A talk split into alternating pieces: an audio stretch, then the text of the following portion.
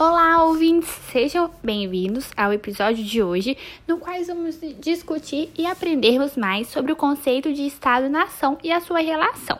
O conceito de Estado-nação refere-se à forma de organização dos governos dos Estados modernos e às organizações sociais que estabeleceram em torno deles.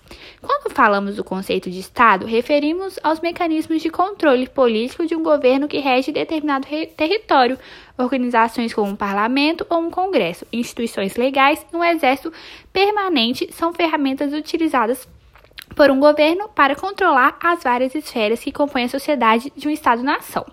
Um Estado-nação é constituído por uma massa de cidadãos que se considera parte de uma mesma nação.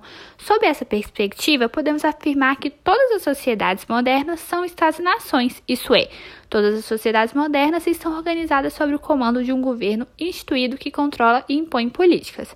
Muito embora a entidade do Estado tenha existido em vários momentos de nossa história, há algumas características que diferenciam os Estados-nações modernos que observamos hoje, daqueles que surgiram em sociedades tradicionais e não industriais. O sociólogo Anthony Gindes pontua as principais diferenças que podemos observar ao compararmos os dois momentos distintos dessa forma de organização.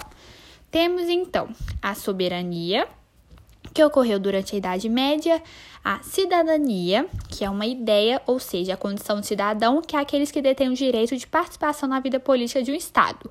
E temos também o nacionalismo, que é o sentimento de, na de nacionalismo, é um dos pontos mais característicos de um Estado-nação. Mas esses são assuntos que vamos discutir no próximo episódio. Espero que tenham gostado e entendido.